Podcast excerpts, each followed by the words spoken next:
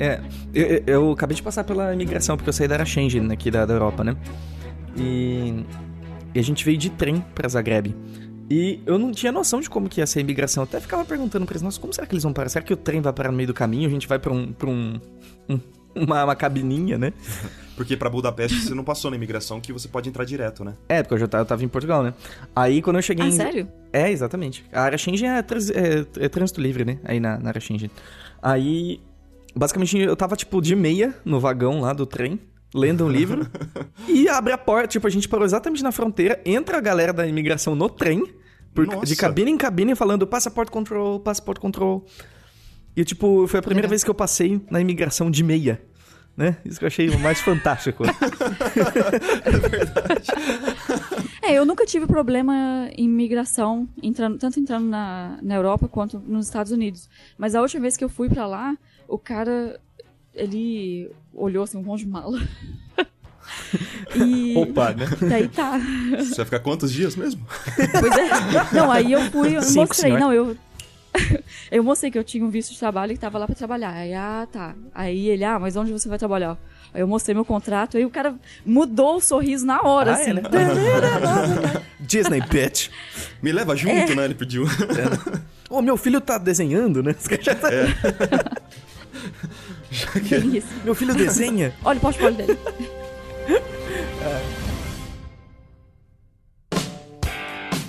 Olá, meus queridos marujos e marujas, e sejam muito bem-vindos a mais um iCocoCone Cast.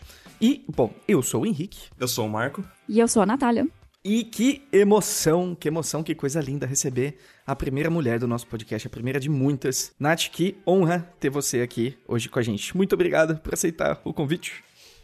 Ah, eu que agradeço o convite. Muito obrigada. Ainda mais antes de comer Habibs, que é mais difícil ainda aceitar um convite com fome. Exato. Bom, não sei, acho que todo mundo vai conhecer a Nath, se não, boa parte. A Natália Freitas, essa ah, mulher fantástica que recentemente trabalhou no projeto da Moana da Disney. E eu tenho certeza que vai, vai desbravar muitos outros projetos eh, daqui pra frente. Tem a trajetória. Oremos. Amém. Oremos. Tem uma das trajetórias mais fantásticas que eu, que eu já vi. Acho legal citar também que a gente tem- já tentou gravar isso uma vez. Sim. Infelizmente tivemos problemas técnicos e a gente então. Pra gente, a gente vai estar falando muita coisa pela segunda vez. Mas. Enfim, vamos nessa, né? Vamos nessa. Vamos nessa! Natália, me conta uma coisa. Eu... eu admiro muitas coisas em você, Nath. Muitas coisas mesmo. Oh. E você sabe disso. A admiração é mútua.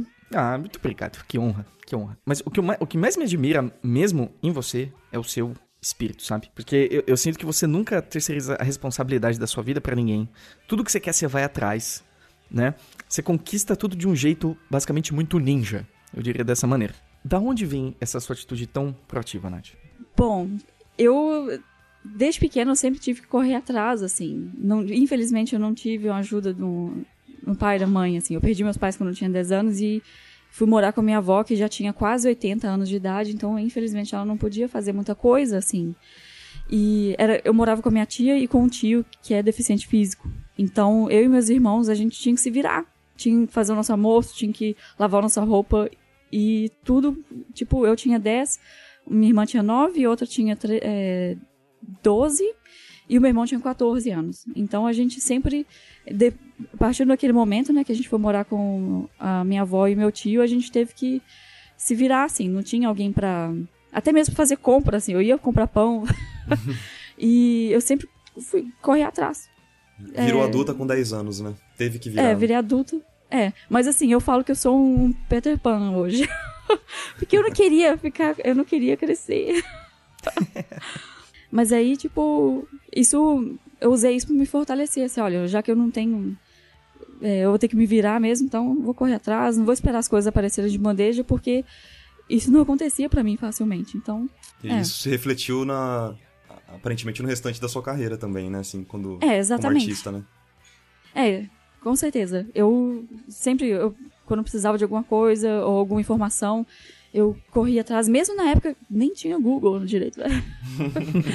é, e é, quando eu era adolescente, a, gente não- a internet estava ali nascendo. Aí eu entregando a idade. É, beleza. Opa!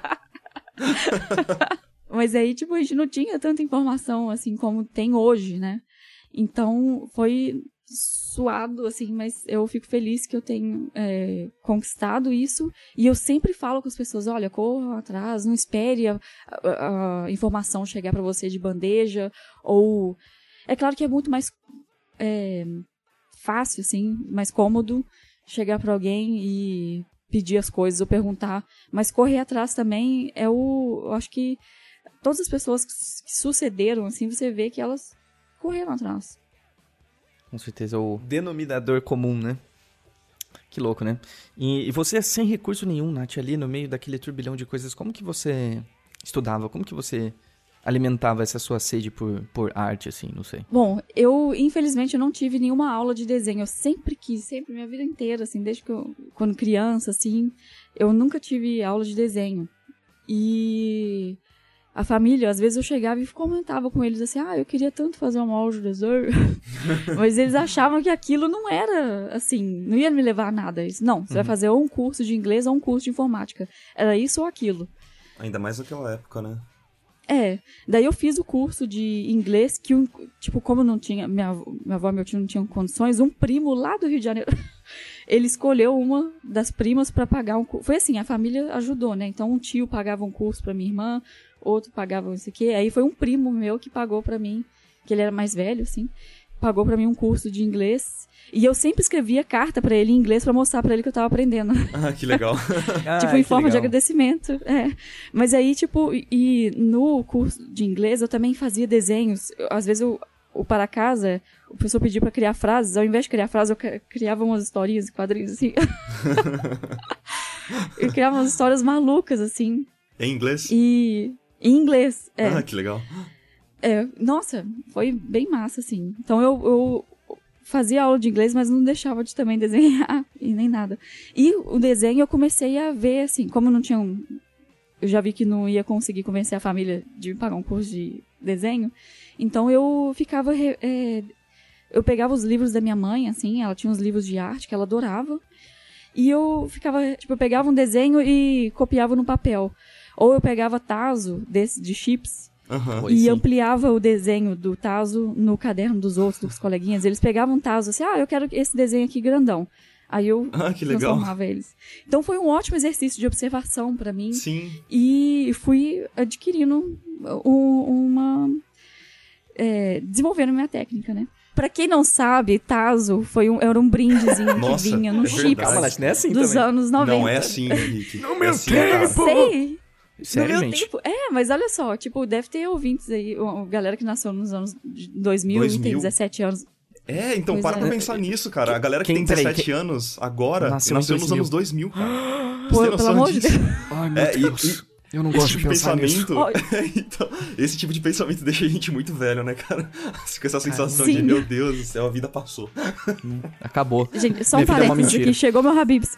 Pô, chegou o Chegou meu Habibs na Nath. Habibs. Pausa para o Habibs. Marco, vamos para os intervalos comerciais? Vamos. É, já voltamos.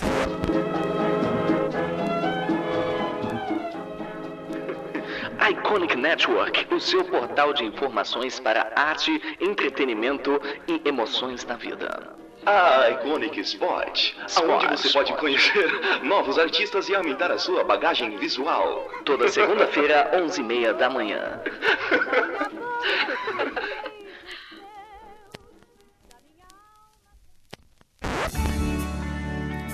Tava ouvindo o, Nerd, o Nerdcast, o Nerdtech, né, que eles chamam.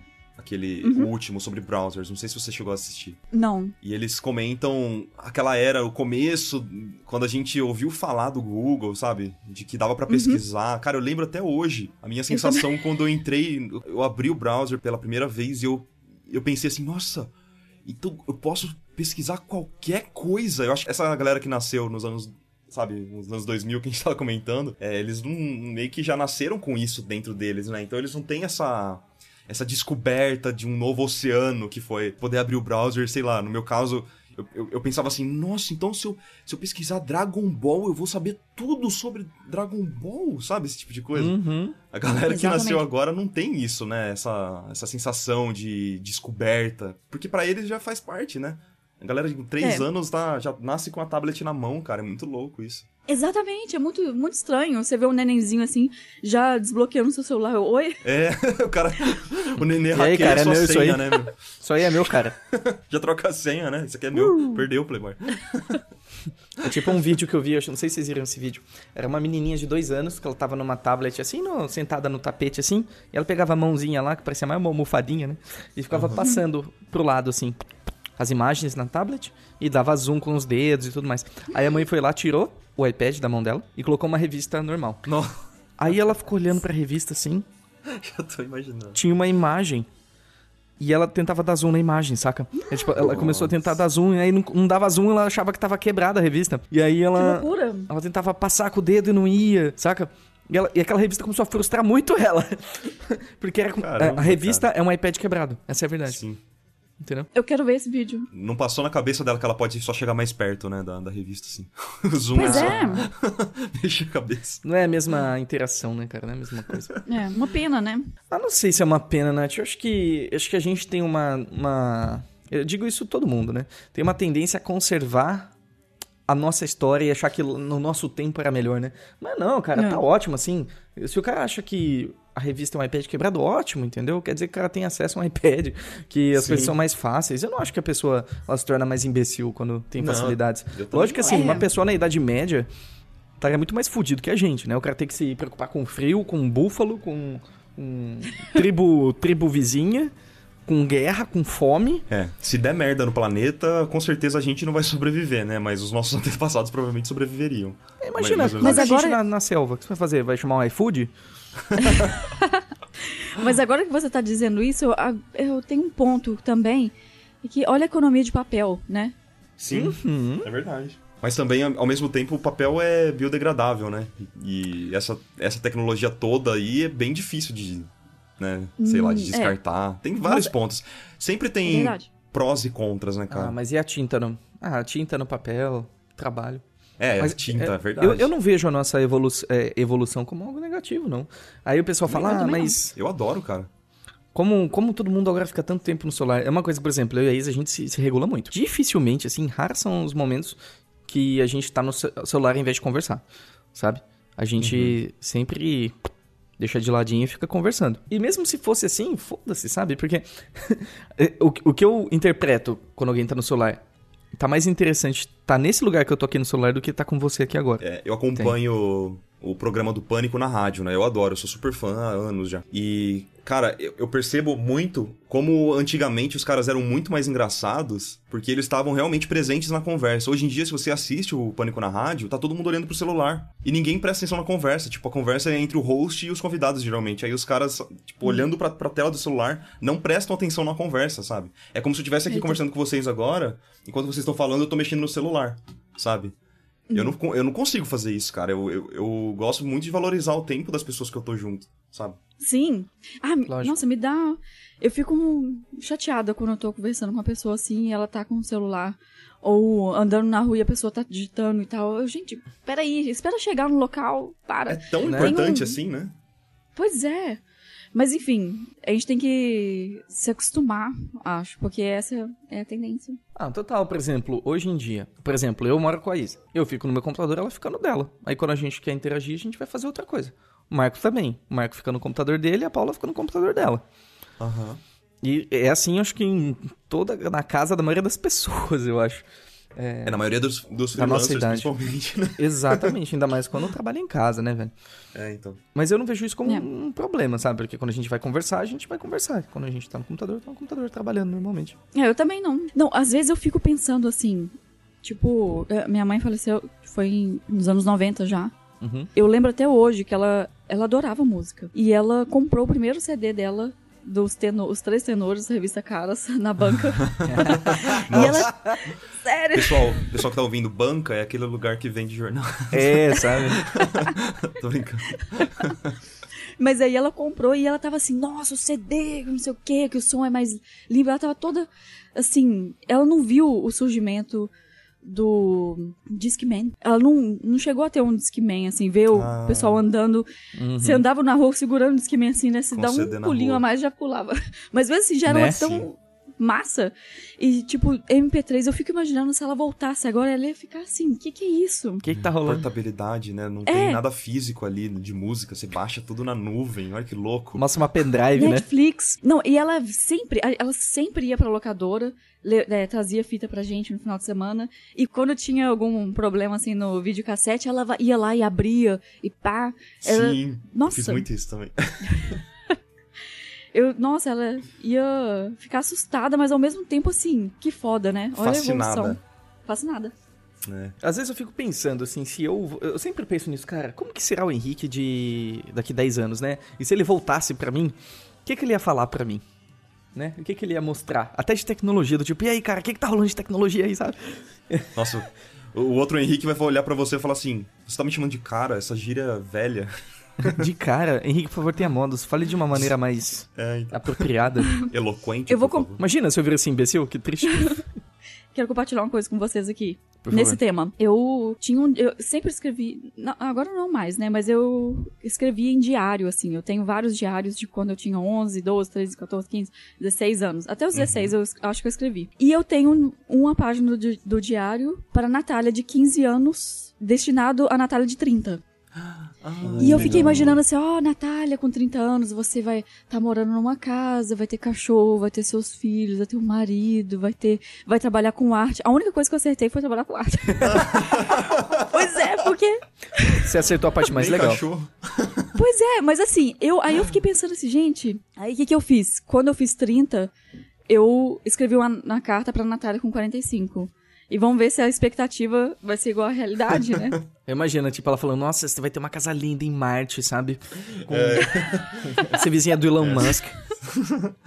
Achei que você escreveu uma carta pra, pra, pra você de 15 anos pedindo desculpa. Ó, foi mal aí, mano. Não, não rolou o cachorro. Não, mas até que. a- mas rolou outras coisas. Quem diria que eu ia morar na Alemanha, que eu ia Pois morar na é, Disney, sabe? então, Então, cara, assim, não teve Provavelmente filho, nem não tinha teve. passado na sua cabeça, né? Às vezes, Não. às vezes com- você com 15 anos falou assim: Ah, não, não vou escrever que eu vou morar na Alemanha, porque aí vai ser muita viagem, né? Sei lá, alguma coisa assim.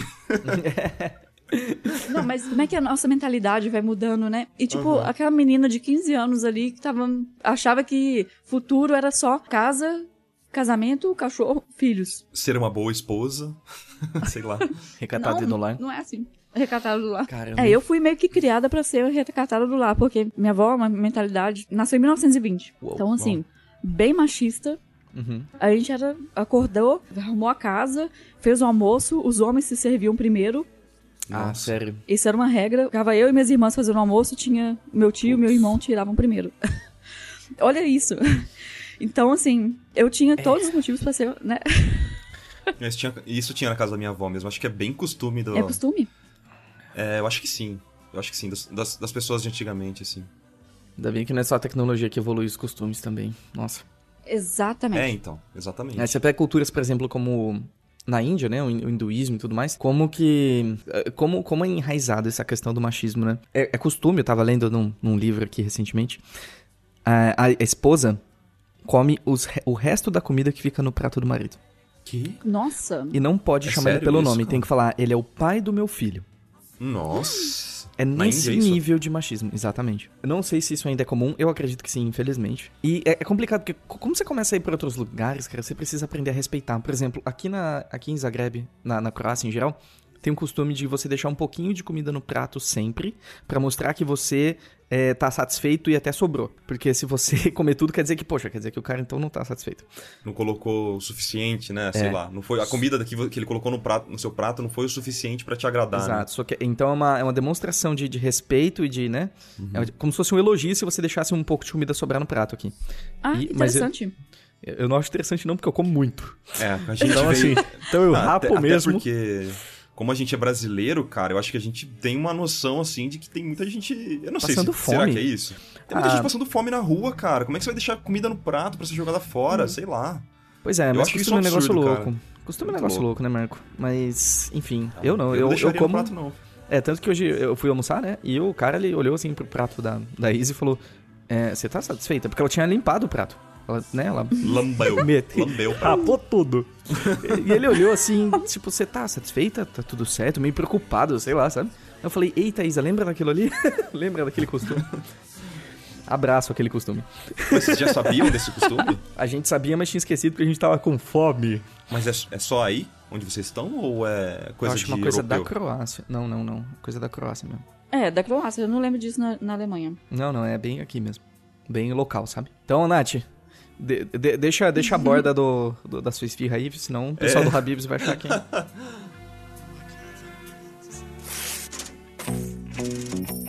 O que eu gostei muito dessa casa é que ela tem uma máquina de café do tamanho do meu corpo encolhido. Ah, eu vi isso, cara. Fiquei É, com é, tanta é, inveja boa. É maior, é maior que minha mala, Marco, o, a cafeteira. Cara, e, tipo, tem muitas opções, assim. Não é a, mais maravilhosa do mundo, assim, mas é ótimo, sabe? Tem café, cappuccino, café latte, tem chocolate quente, água quente pra fazer chá e expresso. Milkshake, uma massagem no pé, que mais? Massagem no pé, ele ele descasca a batata. e quando você tá triste, ele te consola. Ele é um ombro amigo também, né? Você abraça a máquina. Você senta do lado dele, assim, sai, sai um bracinho, assim, da máquina. Tá tudo bem. É, né? Não, ela fala com aquela voz do, do Google do Google Translate. Está tudo bem. É. Saca? Olá, Henrique. Está tudo bem. Você é maior do que acredita. Umas frases. Não desista dos seus sonhos. Frases de consolo mais, mais pesquisadas no Google, né? Vai jogando várias pra você. Nath, já que a gente tá falando de tecnologia, eu quero te fazer uma pergunta. Diga. Quão entusiasmada você está com o futuro da tecnologia em relação à animação, por exemplo, VR, realidade Sim, virtual? Eu amo. Ai, gente, eu- tenho o Tilt Brush, né? Que é aquele que você desenha Ah, eu quero muito isso. e cara. modela. Isso é muito massa. Quando eu vi aquilo, eu falei, gente, eu preciso disso. Nossa. E isso deve ser muito legal, porque você pode desenhar o- no espaço e interagir. Cara, você, você conhece aquele artista, o Gil Napkill? Na- não, que- não. não conheço esse. Nakpil. Nossa, pesquisa ele depois. Eu vou Tá. deixar no post pro pessoal também. Ele é um cara que trabalha é, como character artist na, na Oculus, sabe? Que desenvolve. Ah, sim! Sim, sim, E sim, ele- eu sigo ele no Instagram, agora eu lembrei. Sim, Nossa, e ele é demais, cara. Ele posta um modelo por dia, assim. Então você percebe que, além de tudo, acelera pra caramba o processo, né? Sei É. lá, meu. É muito massa. E, tipo, só tá melhorando. Essa ferramenta tá melhorando e melhorando. E, a, gente tipo, tá no, a quando... gente tá no embrião da tecnologia e o cara já tá produzindo esse tipo de coisa. Imagina daqui, sei lá, cinco Uhum. anos, cara. Exato. Não, e tipo, a primeira vez que eu tive uma experiência com VR foi com uns colegas lá na Film Academy, na, na Alemanha. Uhum. Eu fiquei um pouco com dor de cabeça, assim, devo confessar. Aham. Porque. É normal. mas aí depois eu fiquei pensando, gente, isso tem tantas coisas que dá né? pra fazer com isso, tem tantas coisas que dá pra fazer com isso. E tipo, teve um freelance que eu fiz fazendo um, é, o Cinematic pro Tartarugas Ninja. Daí eu fiz um modelo do, daquele, do porãozinho deles, né?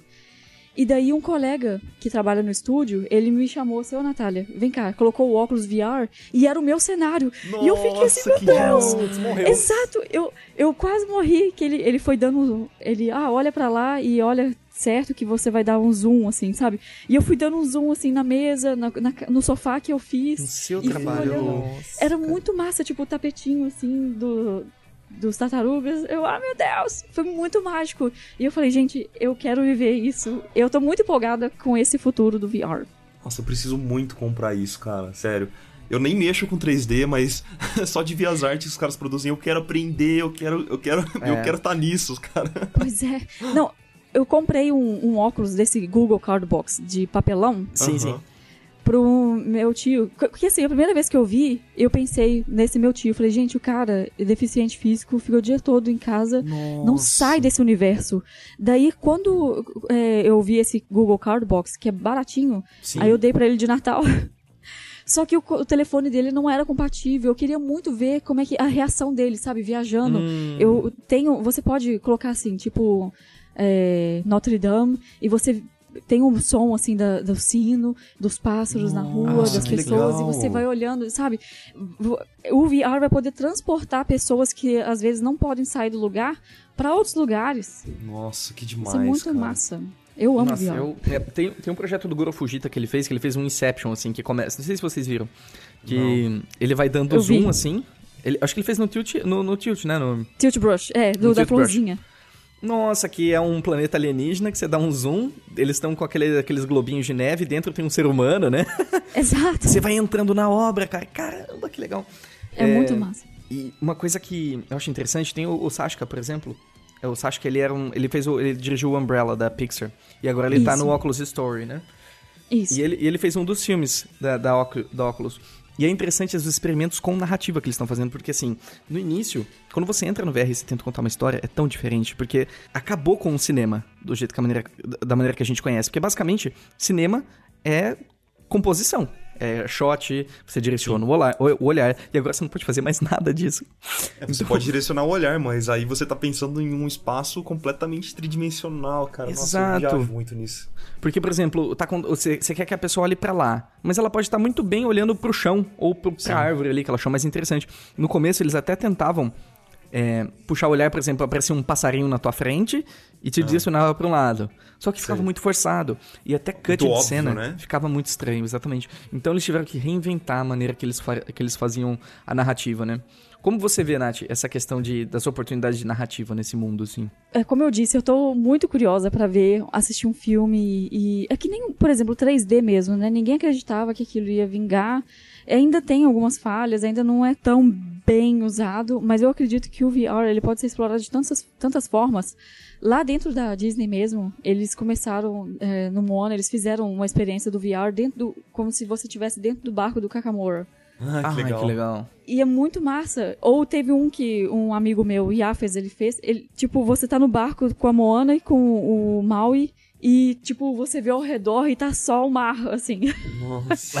Ai, que legal. Eu acredito muito no VR, eu acredito muito que vai. é, vai ter um. vai ser uma experiência totalmente nova. E, tipo, assim como a geração do 2D teve que se adaptar ao 3D, a nossa geração de 3D vai ter que adaptar para essa nova tecnologia e assim vai. E eu acho isso muito maneiro. É melhor do que estagnar e não te- ter outras opções. E agora cada vez mais Legal. rápido, né? É, com Essas- certeza. Essas mudanças doidonas.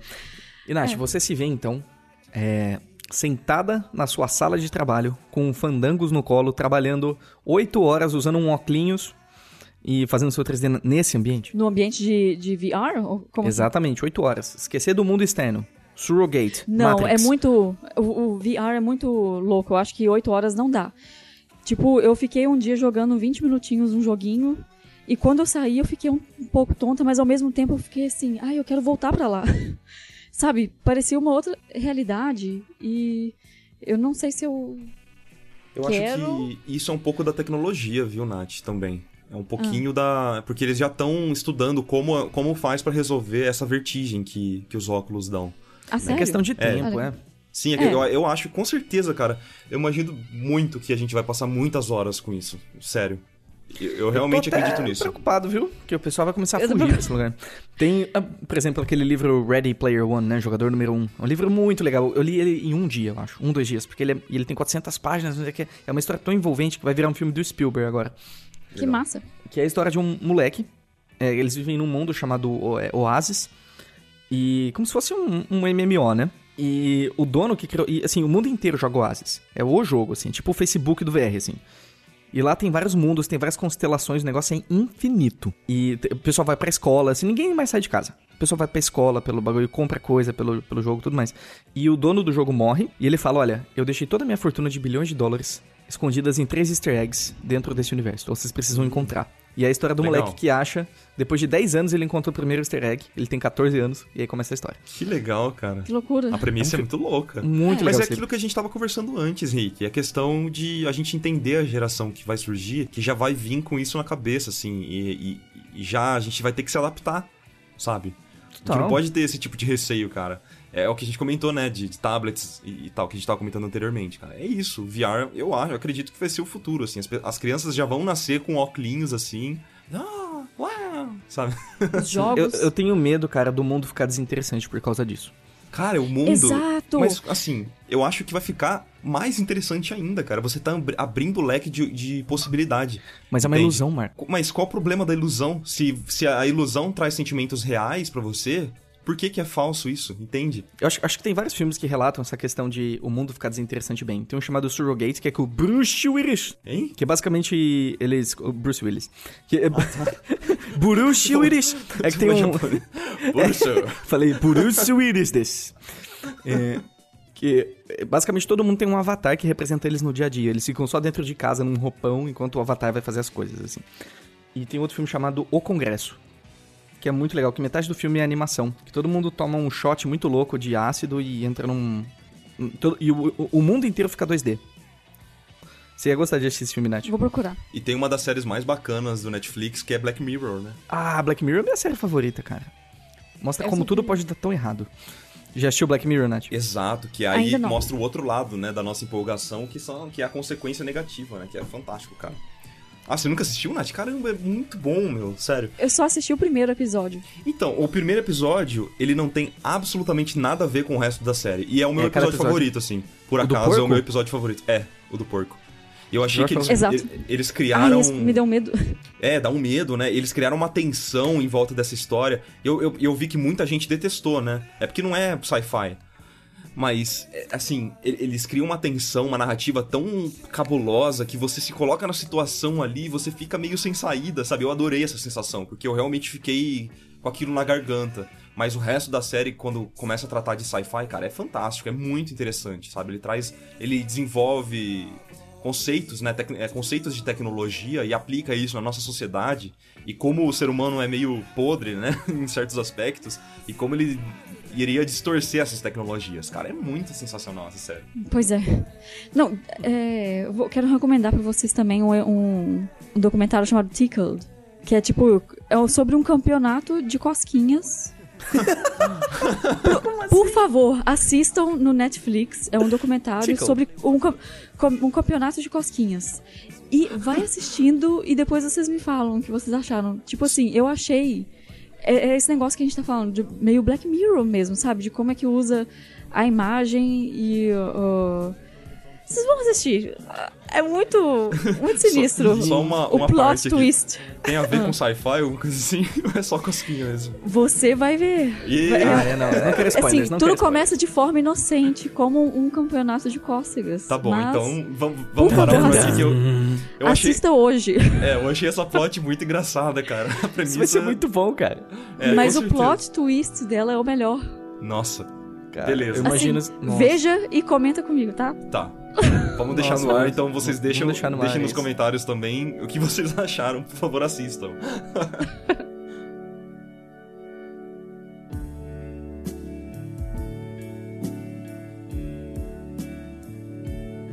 Você contou uma história da vez que a gente tentou gravar e deu errado? Que eu gostei muito.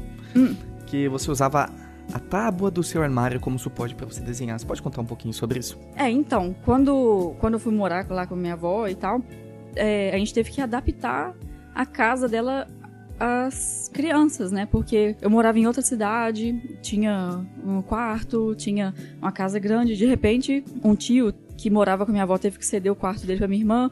O meu irmão arrumou um quarto pra ele no porão. Então a gente teve que adaptar e eu tinha um quarto, eu dividi um quarto com a minha irmã mais nova, a Núbia. Tipo, o quarto só dava espaço pra guarda-roupa, uma cômoda e duas camas. Eu não tinha uma mesa. Então, quando eu chegava da aula pra desenhar, eu usava, eu colocava um, um mofado no chão, como se fosse minha cadeira, pegava uma tábua do guarda-roupa e usava como minha mesa, assim, na, no- na cama. Então eu colocava minhas pernas, assim, debaixo da cama e ficava ali desenhando, assim, o tempo todo. E eu passava horas e horas e horas, assim, ou desenhando, ou é, brincando de massinha. Eu, nossa, eu amo massinha, assim. Hoje eu ainda Sua massinha hoje chama ZBrush, né? é, hoje minha massinha chama Verdade. ZBrush. Mas eu tinha uma. Eu tenho uma foto, era muito nojenta, com uma lata, assim, com o cemitério dos bonecos de massinha. Eu fazia um monte de boneco e dava, assim, pros outros. Eu colocava no móvel lá de casa, assim. Tinha um estantezinho, eu ia colocando vários bonequinhos. Eram uns duendes, uns gnomos, uns mágicos, umas bruxas. E no colégio também. Tipo, se alguém é, era aniversariante da semana ou do dia, eu dava algum bonequinho. Aí, e eu fazia uns bonecos todo assim, era bonitinho, sabe? Hoje eu vejo as fotos assim, eu, poxa, não era mal feito. Só que era com massinha de, esco- de escola, assim. Então, quando sei. caía, já estragava. Aí depois eu descobri o biscuit. depois comecei a trabalhar com o Durepox, depois o Super Scope e depois o ZBrush.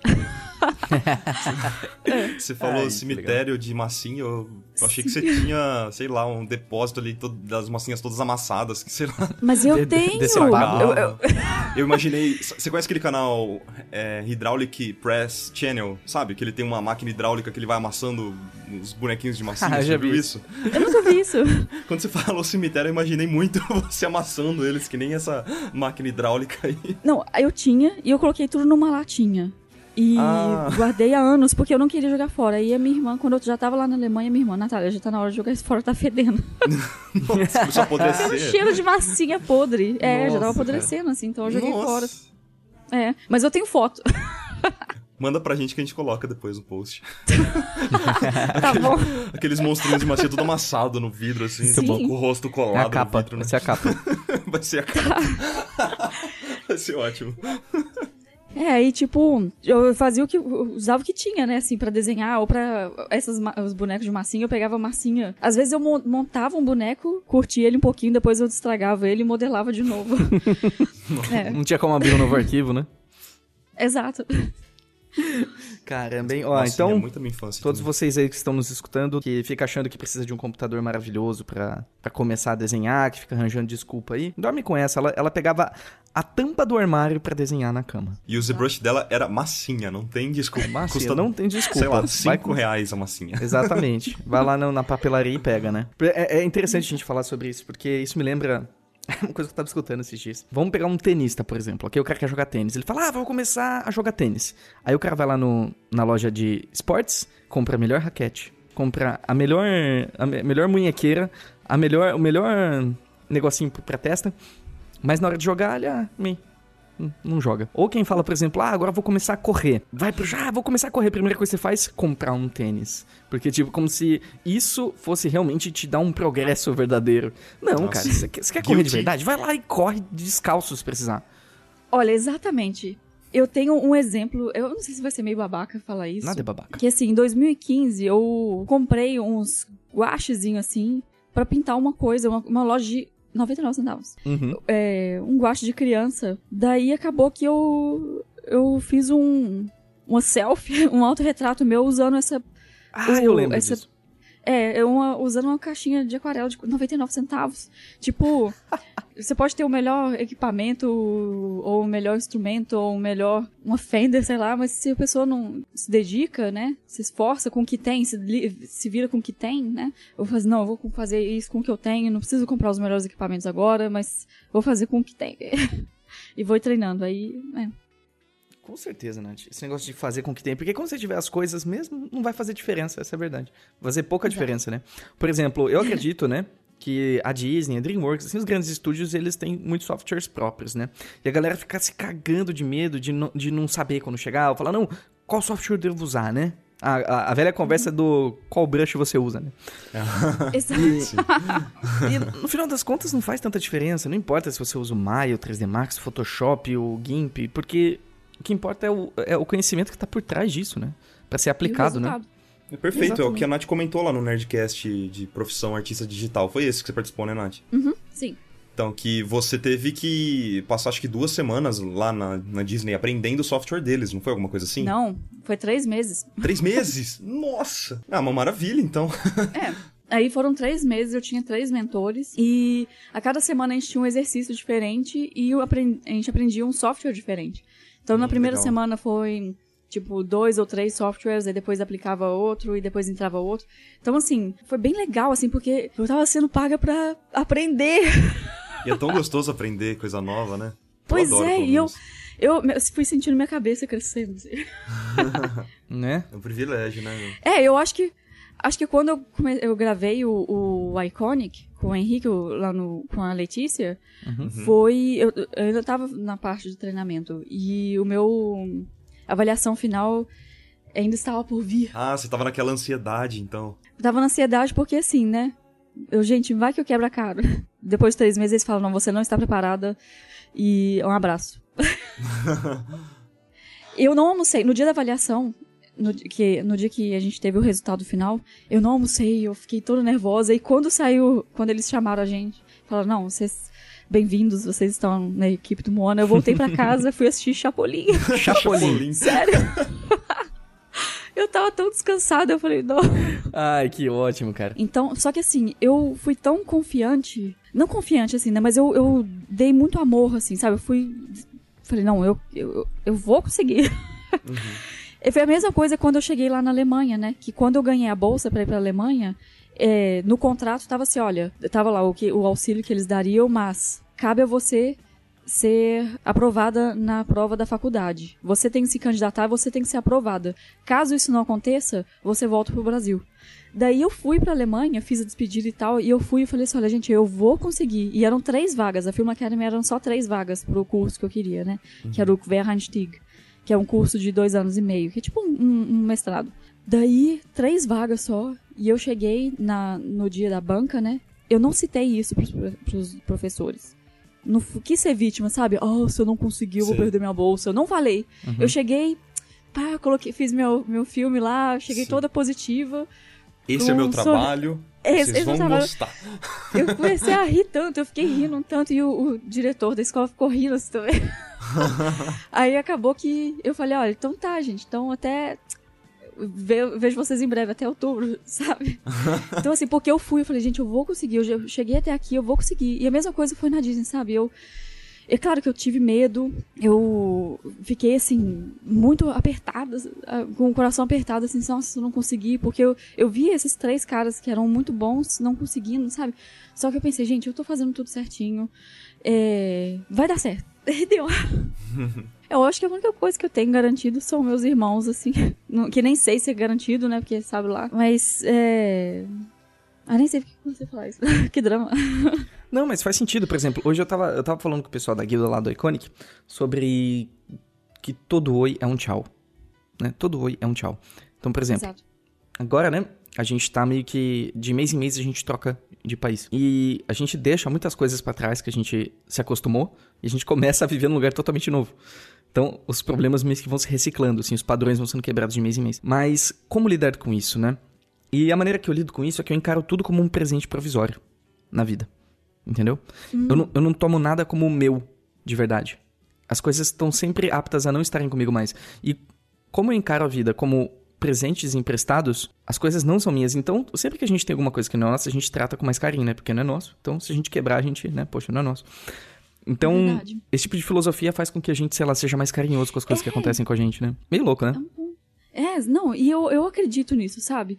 Porque assim, eu não sei se eu comentei com você que eu, eu me candidatei à Bolsa da Alemanha quando eu formei na faculdade. Que assim, eu já queria ir pra lá em 2008 e fiquei nesse sonho, assim, pesquisando e tal. Aí em 2009 eu falei, "Ah, agora eu vou tentar, porque daí eu formo já e vou pra lá. Só que acabou que eu, como eu não tinha, o meu diploma ainda tava é, não tinha um certificado nem nada. E o meu filme nem estava pronto também, que era um filminho curtinha, né? Não tinha um trabalho, não tinha um portfólio. É, eu me candidatei à bolsa, não fui aprovada. Eu juro, assim, eu tenho como comprovar isso, assim, pelo meu e-mail. Eu recebi a mensagem do pessoal do, do DAD, ah, infelizmente você não foi contemplada, mas tente uma próxima vez. Quando eu voltei pro meu inbox, eu recebi um e-mail de um estúdio aqui, é, de Porto Alegre me chamando para trabalhar. então, assim, uma porta Caramba. fechou e outra se abriu. Foi muito assim. What? Eu fiquei muito. Foi muito mágico. E eu tenho essa, essa minha trajetória, essa coisa, né, de ir pra Belo Horizonte, ficar mais de um ano em Porto Alegre, pra depois ir pra Alemanha, como se fosse uma coisa que foi preciso acontecer, porque foi uma preparação pro que estava por vir. Não foi. pro- Ah, era uma legal. coisa temporária, como você disse, né? Uma coisa, essas coisas que acontecem com a gente temporariamente, que a gente tem que dizer tchau, mas que me preparou, porque foi a primeira vez que eu fiquei longe da- dos meus irmãos, sozinha, me virando sozinha, e parecia mesmo que a vida fosse, não, tá aqui, a gente vai te preparar para algo que está por vir. E a mesma coisa aconteceu comigo quando eu estava na Alemanha e recebi a notícia da Disney. Dois Uhum. dias depois, dois dias depois aconteceu uma coisa ruim comigo, Uhum. e eu tenho essa coisa da essa mensagem que a vida me deu, ah, você está indo pra Disney, mas algo ruim vai acontecer, então se segura nisso aqui, porque, né?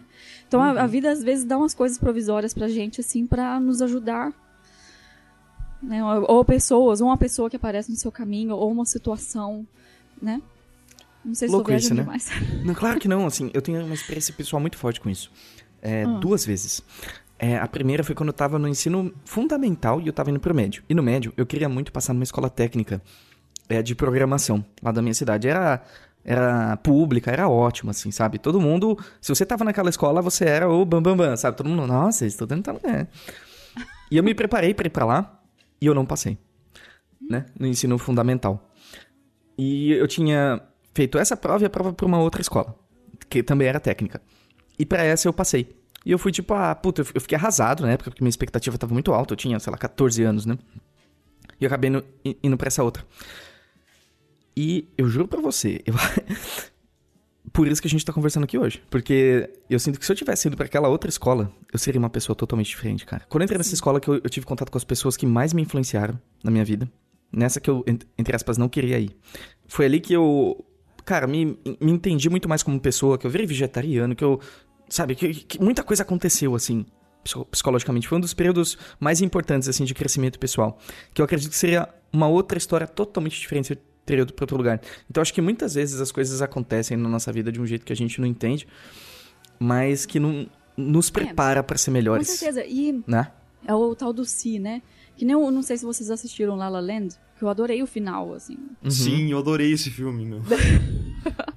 Todo, eu não sei, Mas... muita gente criticou, eu adorei esse filme, cara. Eu achei pois é, lindo. é, e tipo, que, mara... que bom que, né? Então a gente não, vai, não dar spoiler, porque muita gente não viu. Uhum. Mas eu gostei. Foi assim, gente, como realmente algumas pessoas aparecem na nossa vida pra. Fazerem parte da sua história, né? Exato, exato. E às vezes esse é, não é nem. Não é que precisa ir para sempre, né? Mas cumpre aquela função, né? Cumpre Exato. parte da sua história. É como se fosse um capítulo, né? Vamos para é. o próximo capítulo. Ah, é lindo, cara. Demais. Lindo, lindo. A gente deu um Não, é spoiler é claro sem que... querer, né? Mas tudo bem.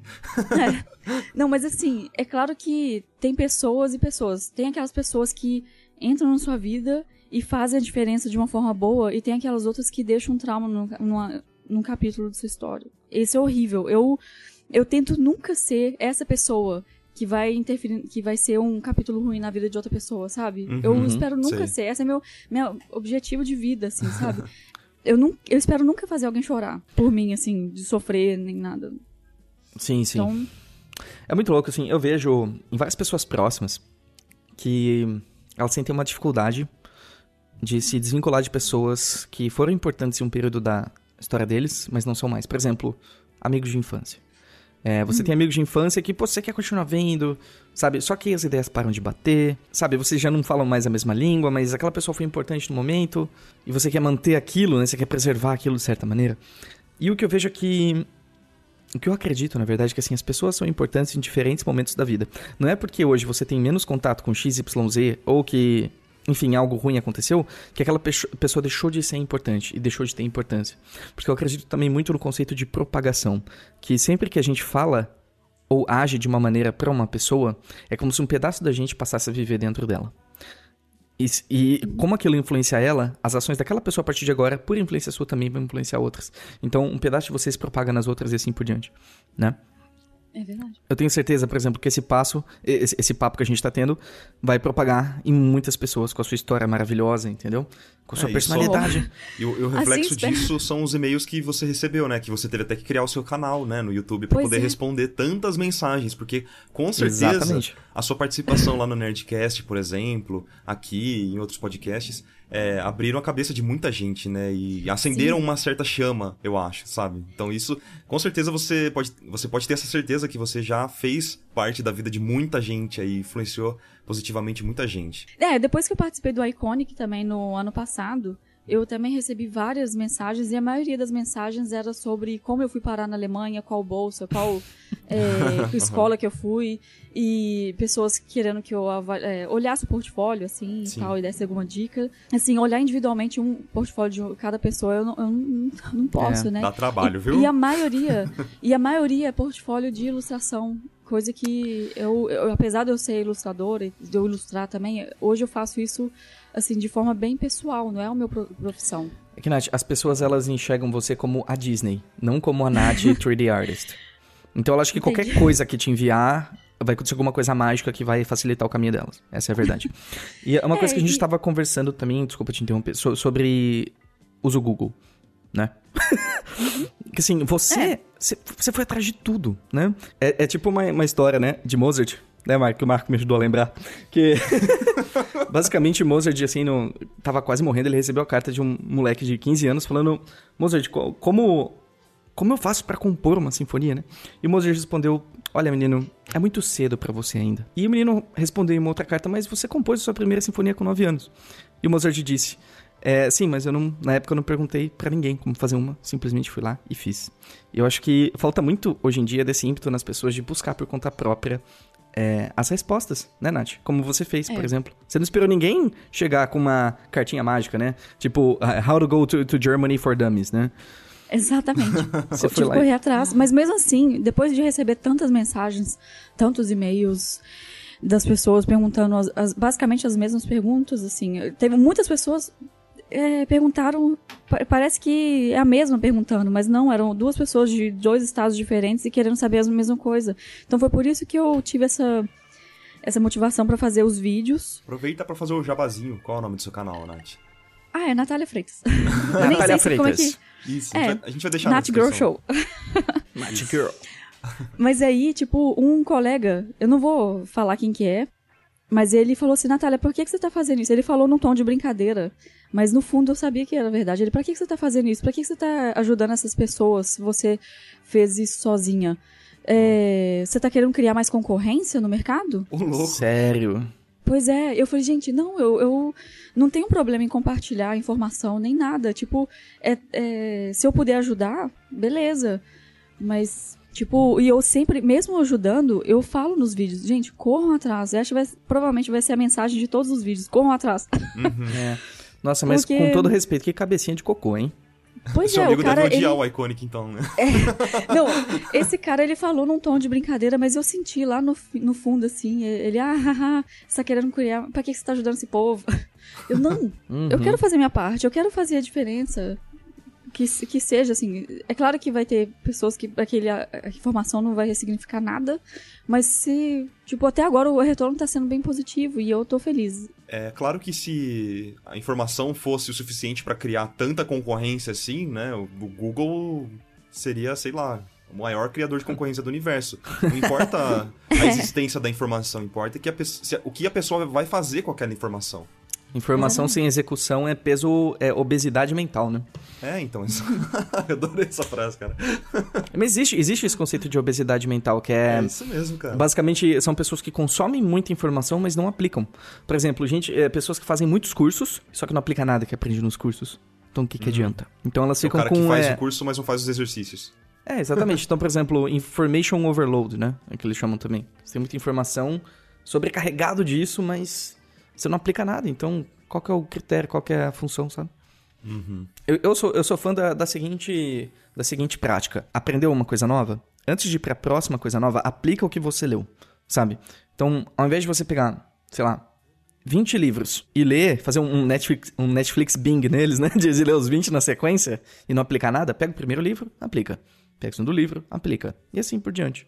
Porque para a experiência ser realmente tostada nos nossos neurônios, assim, realmente captada, gerar as conexões, é, é só a prática, né, cara? Exato. É a mesma coisa com os tutoriais. Quando eu assisto, não é só assistir, pronto, aprendi. É assistir e botar naquilo em prática. E, tipo, e eu, às vezes eu tento intercalar, assim, sabe? Eu assisto, dou um pause e repito o que a pessoa tá fazendo. Tipo, fazer uma maratona de tutorial não vai só, uhum. só ouvir o que o cara tem a dizer, você já esqueceu, né, Exato. né, meu? Principalmente quando, sei lá, é um 3D Max da vida, um Maya que tem zilhões de ferramentas, cara. Você tem que Exatamente. clicar junto com o cara, né? Tem que aplicar, eu, né, cara? É, então, eu, eu aprendi alguma, alguns softwares de 3D também. E, eu, eu ia fazendo assim também. Eu, o cara fazia na tela dele, eu pausava, vinha, fazia na minha tela. E assim tá eu consegui aprender na época, né? Porque não tem jeito, Certíssimo. cara. Que é um método que não funciona tanto com, com já com ilustração, talvez, né? O cara consegue chegar no resultado, mas talvez só seguir os, os traços não chega num, num resultado, né, cara? Mas acho uhum. que pra, pra 3D, pelo menos, eu acho que é a melhor forma para se aprender. Não, é, com, com certeza. certeza. Cara, eu, eu, escutei uma história tão, tão interessante de um. Ele é, ele é um artista 3D também, brasileiro. E ele queria muito trabalhar num estúdio X americano, né? E o que aconteceu? Ele, ele queria muito conhecer o processo dos caras, tudo mais, tudo mais. Só pra, acho que, enfatizar esse nosso papo sobre realmente você ir atrás, né? E ele não entendia como que os caras faziam o processo deles lá. Olha como que ele entendeu o processo. Ele assistiu várias palestras de, desse estúdio, seja na Nomon, seja em vários lugares. Ele foi achando no YouTube as palestras e no slide que tava no telão da palestra, eles mostravam durante alguns frames qual era o processo deles. Ele pausou o vídeo do YouTube para ver o que tava no telão do vídeo do YouTube, transferiu isso pro Photoshop, tentou entender um pouco que tava tudo embaçadão, né? Aham. Ele conseguiu entender através daí, fez um portfólio baseado nisso e o pessoal chamou eles pra Olha. Olha até onde você pode ir se você tiver. Se você não tiver armado de desculpas, olha onde você consegue ir, né?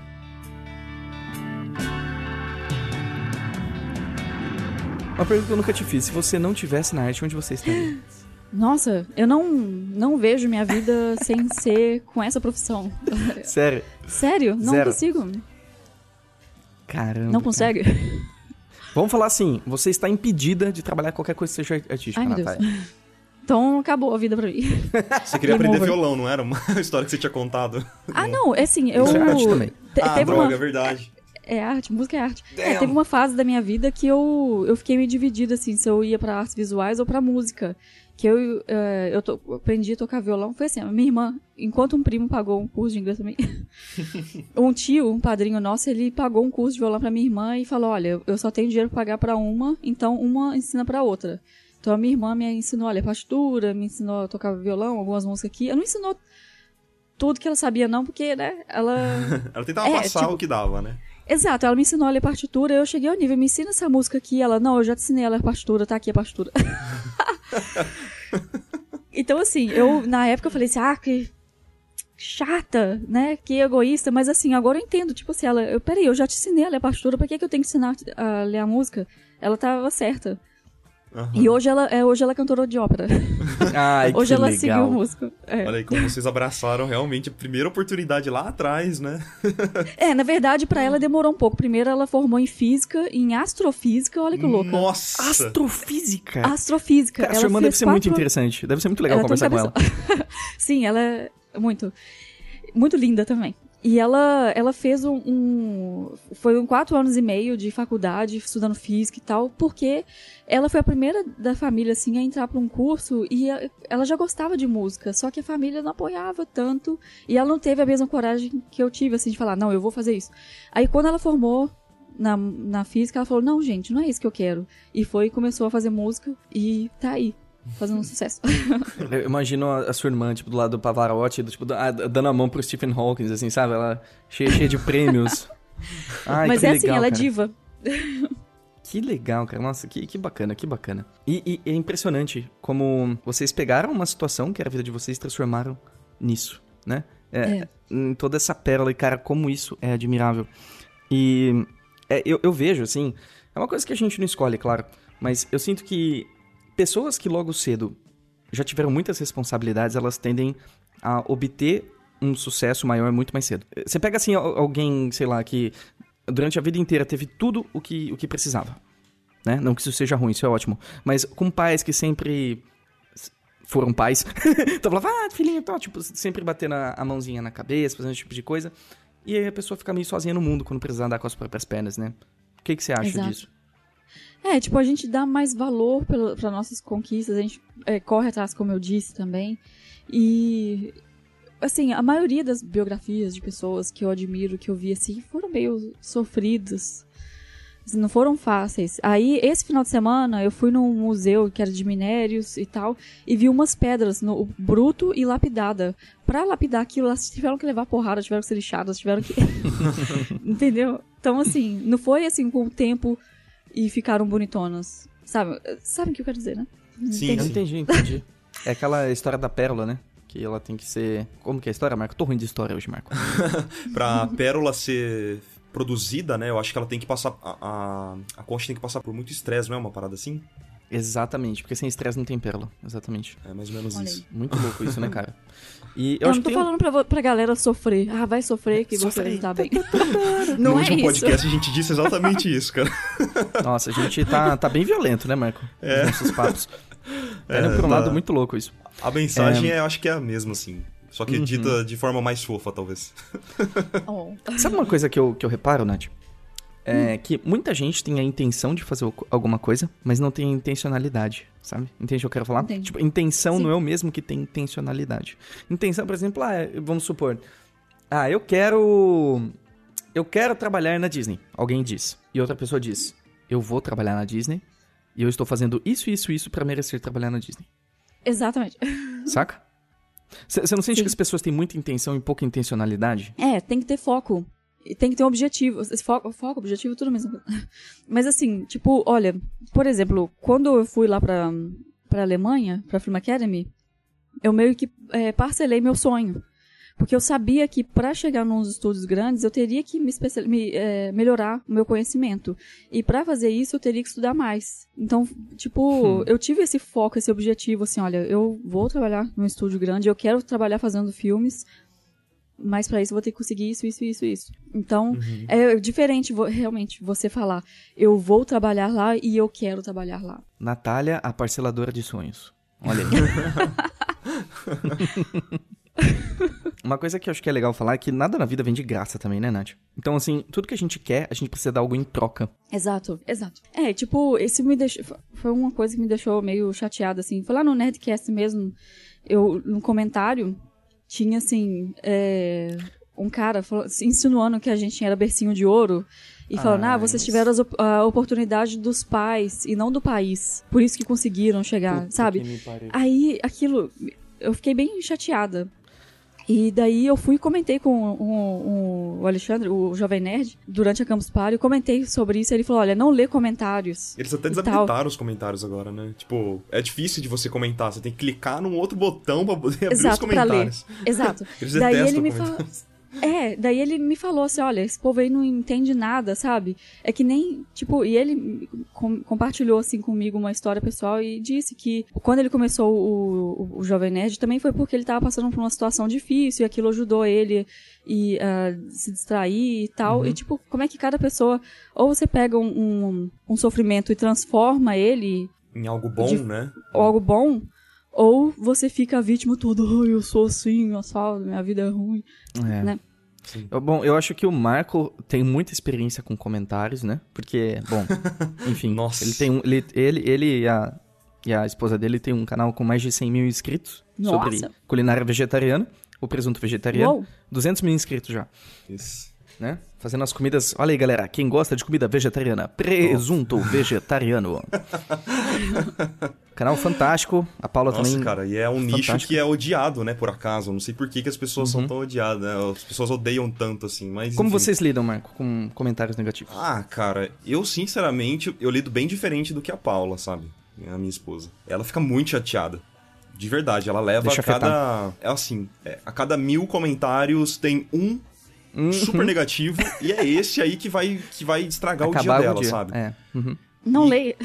Então, pois é, eu tento fazer um filtro por ela, assim, porque eu, eu, sinceramente não me importo com comentário, porque eu tento sempre, não necessariamente estar na pele da outra pessoa, mas tentar entender a cabeça de alguém que faz esse tipo de coisa, assim, sabe? Que coloca esses comentários negativos. E eu, sinceramente, acho que são pessoas carentes, assim, sabe? Carentes de atenção mesmo.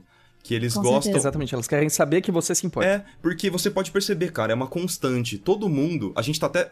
A gente tá dando exemplo que isso funciona, né? A gente tá falando sobre esse tipo de gente, em vez de, da gente falar das pessoas que nos engrandecem, né? Então, quando tem mil comentários e aí a Paula, por exemplo, não tem tanto tempo de responder, se tem aquele negativo, ela vai fica ofendida e vai responder aquele cara. Então ele vai receber a atenção primeiro, entendeu? E E- isso é um é problema um- da. É um Sim. problema da internet, porque você vai realmente dar o que ele tá pedindo, você vai dar atenção pra um cara que não merece nenhum tipo de atenção. Porque eu acho que ele até percebe que as pessoas têm a tendência de responder aos haters, né? E, cara, sei lá, a, pra Paula estraga o dia dela. Eu, eu, eu entendo que esse, esse, esse tipo de gente é um bando de desocupados, sabe? O cara que realmente ofende, só, só por ofender, é um cara completamente desocupado e carente, sabe? Eu não, eu, verdade. não, eu não dou, eu desprezo esse tipo de pessoa. Eu acho que. Nossa, Marco. Não, é, é, é o seguinte. não, é verdade, assim, ó. Se você. Entre, entre você responder uma pessoa negativamente ou se chatear, eu acho que a pior coisa que você pode fazer é simplesmente ignorar pra ela, sabe? Exato. É, e tipo, esse exemplo eu vi durante o Oscar, no dia seguinte. Foi que assim, a menina, a Auli Carvalho, que é a menina que fez a voz do Moana, Aham. ela cantou. E ela foi perfeita. Foi perfeita, ela cara, foi muito assim, bonito. maravilhoso. Só que Foi. aí no dia seguinte ela foi numa entrevista e eles começaram a entrevista falando: "E aí, como é que foi levar uma porque teve um, uma- uma- um momento da música que um pano passou pelo cabelo dela assim. Ah, é Daí ela- verdade, tadinho. Ela falou assim: "Ah, que bom que você percebeu". Tipo assim, ao invés de falar assim, olha, sua performance foi linda, você nos encantou e tal, o pessoal começou falando do ponto negativo, E, sabe? cara, É o que tá uma audiência. incrível, raiva. né? A- a- realmente, a apresentação dela, eu fiquei até. Eu, eu comentei com a minha esposa, eu falei, nossa, cara, como essa menina segurou bem, né? Exato, e a 15, voz foi 16 perfeita. anos. E não foi do. Não foi. Foi ao vivo mesmo, Foi né? ao vivo Quantos e anos tipo ela assim, 16. Nossa. Ela recém fez 16. Um dia antes da estreia do Mona, ela fez 16 anos. Fantástico. E tipo, e quando ela gravou a música, ela tava com 15 ainda. Durante o Oscar, ela segurou todas as notas muito bem, assim. E todo mundo comentando do, do pano que Ah, bateu na cabeça dela. Gente, pena, para de cara. comentar as co- os pontos negativos. Exato. Isso é muito claro na minha cabeça porque acontece. E é uma questão biológica mesmo. Eu acredito que nós, enquanto seres humanos, a gente é condicionado a várias coisas pela nossa biologia, sabe? Nós somos animais. Se você pensar, a gente passa o dia comendo, se- t- tentando não morrer e dormindo, comendo, se defendendo e etc. E a gente tem essa tendência natural a prestar atenção no negativo justamente por uma questão de sobrevivência, né? E eu acho que a gente ainda herda isso. Eu queria muito que o Paulo Muppet estivesse comigo agora para reforçar essa ideia, mas ele adora biologia, né? A parte Eu- biológica, né? Meu sonho é ver ele um dia com um chapéu de safari, cara. E. Vou falar isso pra ele. E o que acontece é que a gente tem que estar antenado pra isso porque isso pode nos ameaçar. A gente sempre busca aquilo que nos ameaça. Por isso que a TV sempre pega no negativo, porque o positivo não dá audiência. Né? Agora, em relação a como lidar com esse tipo de coisa, quando alguém faz um comentário negativo, realmente, eu não sou muito diferente. Eu, infelizmente, ainda eu me importo muito com a opinião dos outros, né? É uma coisa que É, eu tô cara. trabalhando, mas eu tava lendo sobre isso recentemente. E o- um, um cara, acho que é do actualize.org, ele fez um vídeo muito legal sobre isso. Um, How to not give a fuck uh, to others people's opinion, uma coisa assim. E ele falou uma coisa. do título. Ele falou uma coisa super legal que é o seguinte: a pessoa que tá escrevendo, ela tá ali consumindo o seu conteúdo, seja lá o que for, e ela tem um glimpse, ela tem uma ideia. Pum! E ela manifesta aquela ideia. Em 20 segundos ela já esqueceu aquilo e tocou, tocou a vida dela. Ou seja, você tá deixando que 20. Uma ideia de uma pessoa, um glimpse que ela teve de 20 segundos, tome controle de você, né? Então. Exato. Será? Se- Será que é a questão? Mas se você realmente precisar lidar com isso, assim, eu pelo menos, eu procuro sempre lidar com muita gentileza. Porque aquela, aquela pessoa, ela quer é atenção. Então fala, poxa, tudo bem, você quer conversar, quer falar alguma coisa? Caso você queira realmente ir pra esse caminho. Mas enfim, a vida é plural, a Cara. gente tem yin, tem yang. Eu acho assim. É, é que eu, te- eu levo a minha vida da forma. Talvez, talvez eu seja mal interpretado agora, mas. talvez eu, eu levo a minha vida da forma mais pessimista possível, sabe? Se eu criei o canal com a, com a minha esposa, eu já tava esperando os piores comentários do universo. Então eu tento sempre inverter a situação, sabe?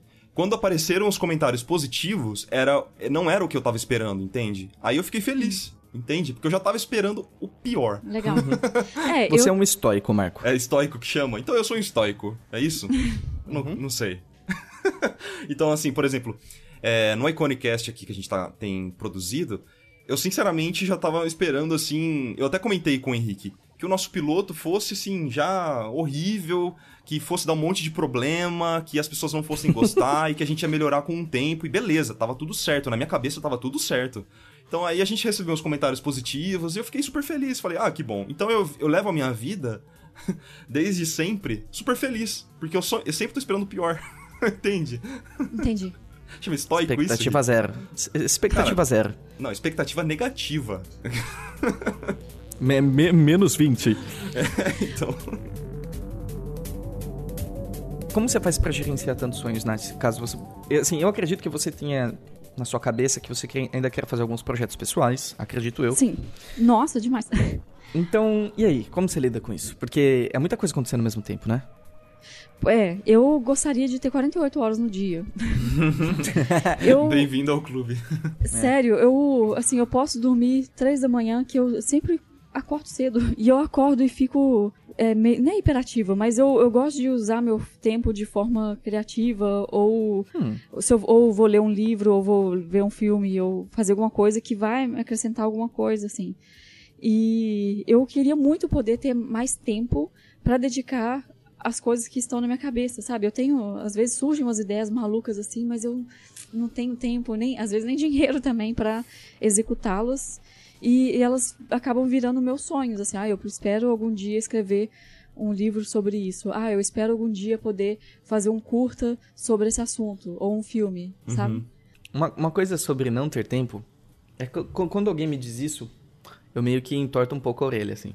Eu fico meio. Hum. Hum, porque assim, o que eu sinto é que não é que a gente não tem tempo. Isso vale para todos nós, né? Isso não é uma prioridade, eu acho que é diferente, né? Por exemplo, vamos supor que você seja a mãe de um filho que tem 15 anos. Ele. Você tá lá no. no você tá num dia de trabalho, você tá lá no estúdio trabalhando, você provavelmente já é diretora da Disney, sei lá. E. que isso? E o seu filho, está lá no meio do seu trabalho, o seu filho, você descobre que ele quebrou a perna, andando de não sei o que, tá no meio do mato e precisa da sua ajuda.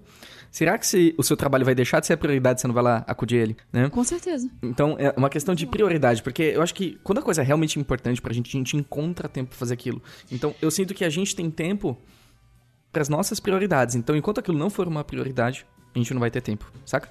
Exatamente. É, tipo, eu sempre dou um jeito, sabe? O que você eu faz sei. de meia-noite às seis da manhã? Não, tô zoando.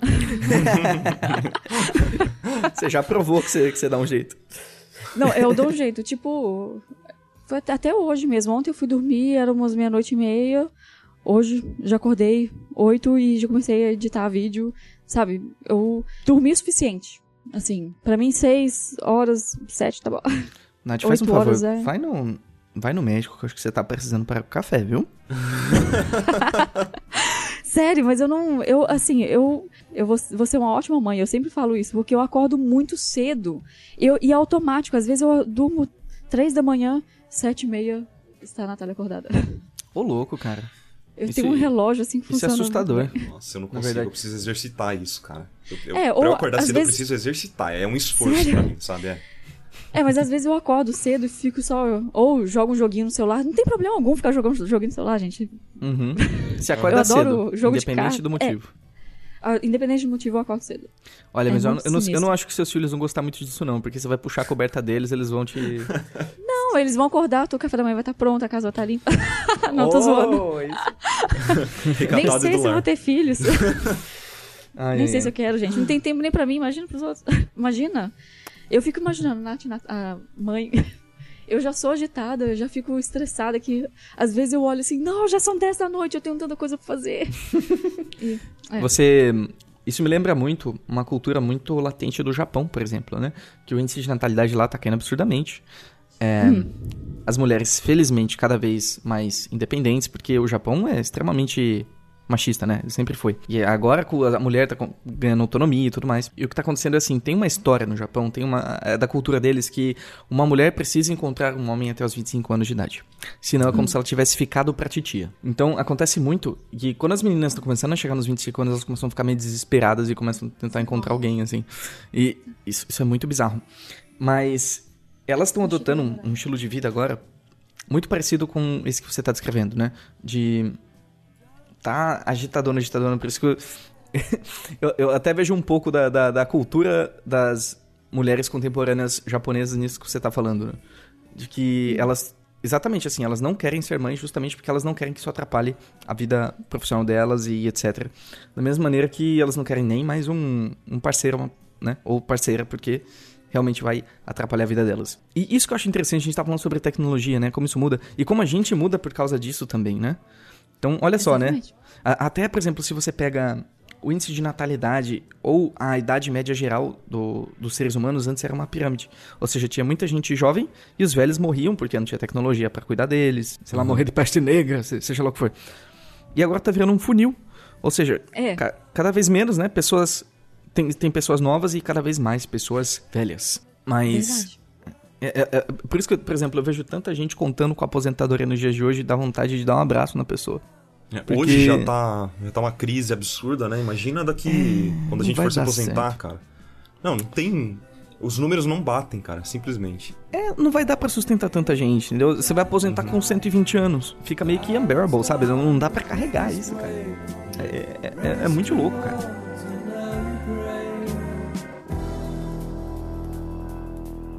Essa questão de gerar expectativa em relação às coisas é, é muito louco, né? É uma coisa que eu gosto de falar muito, que eu, geralmente o quanto a gente sofre é o gap que existe entre a expectativa que a gente tem das coisas e a, e a realidade de fato, né? Uhum. Por exemplo, se a gente vai num show, né? Vamos no show do Metallica. Uhul, vamos lá, partiu o show do Metallica. Então sua expectativa é ir no show do Metallica que a banda Metallica esteja lá, oi, tocando as músicas da Metallica, né? Da Metallica. Uhum. Da Metallica, da banda Metallica. É tipo da Iconic. E... e aí você chega lá e o, e o Metallica não tá lá. Ele não toca. Ou seja, tua expectativa era que o Metallica estivesse lá, e a realidade foi que ele não estava lá. Esse gap de expectativa com realidade é o quanto você sofre, né?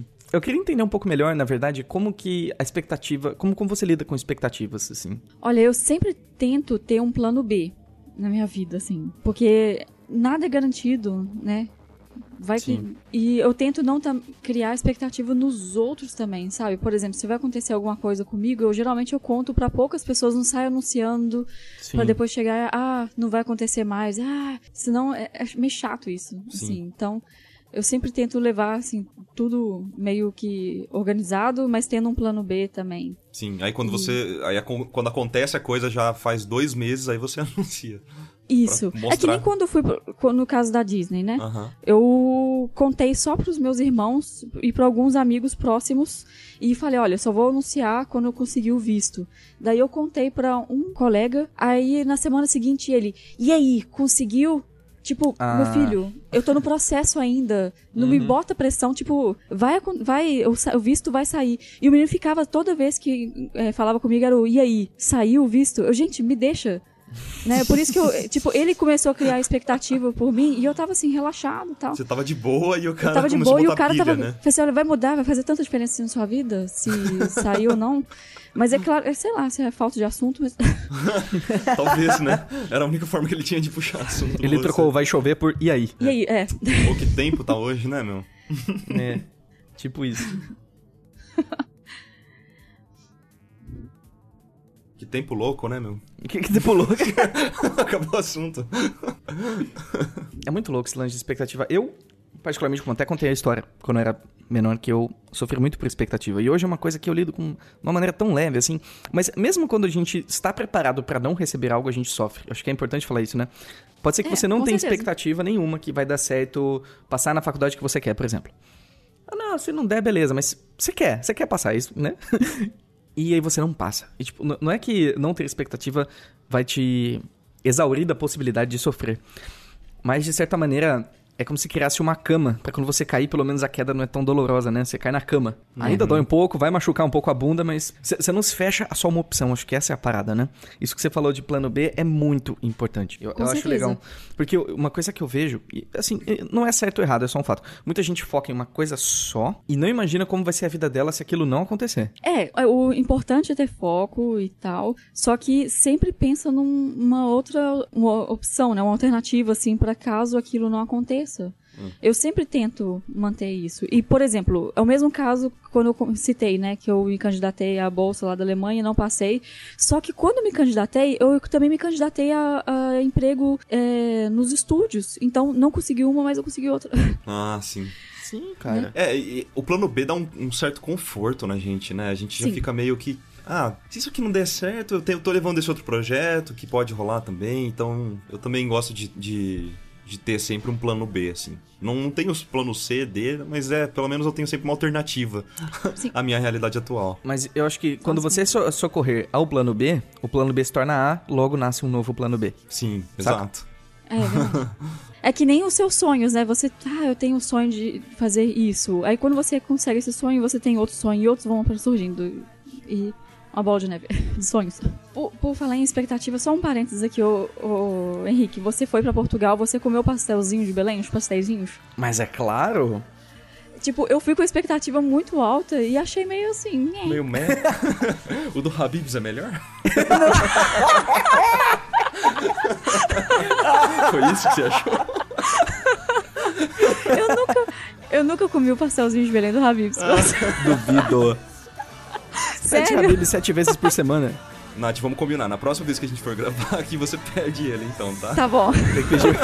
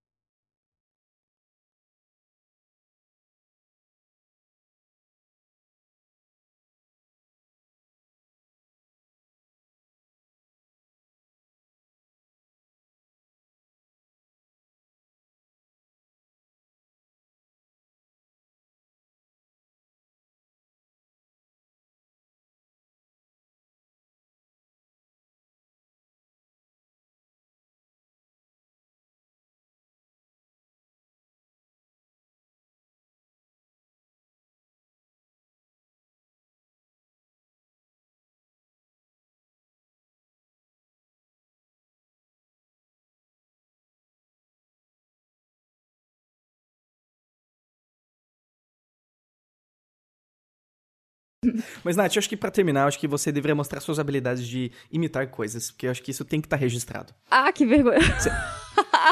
Você pode fazer um gym session disso, por favor? O que, que você sabe imitar, Nath? Ai, que vergonha. Tá, Tá, é mas grilo, tem. helicóptero, eu já sei algumas. Grilo, helicóptero. Tenho.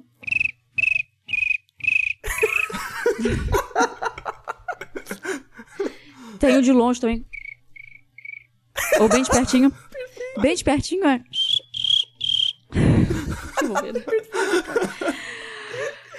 Tem o, o Pinto, Denis. O pinto dele. Pinto Denis! Ele chama Denis, é isso? Chama Denis. Tem o. Eu não sei o nome desse pássaro, mas ele faz.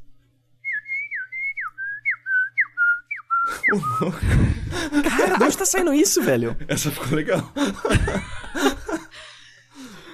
O E que o- mais? O helicóptero, o helicóptero.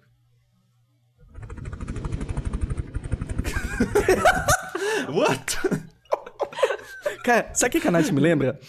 Aquelas, aquelas guitarrinhas quando eu era pequeno, que, que cada um fazia um barulho de um animalzinho, sabe? Aperta o botão. Ah, sim. Você podia ter feito os, os efeitos do, do podcast assim, ao vivo, Pois sabe? é. Que nem o cara do Louco Academia de Polícia. É, o Michael ela é o Winslow. cara da Nath. É o Michael Winslow. Michael Winslow. eu imagino um pôster dele, assim, no seu, no seu quarto, assim, gigante.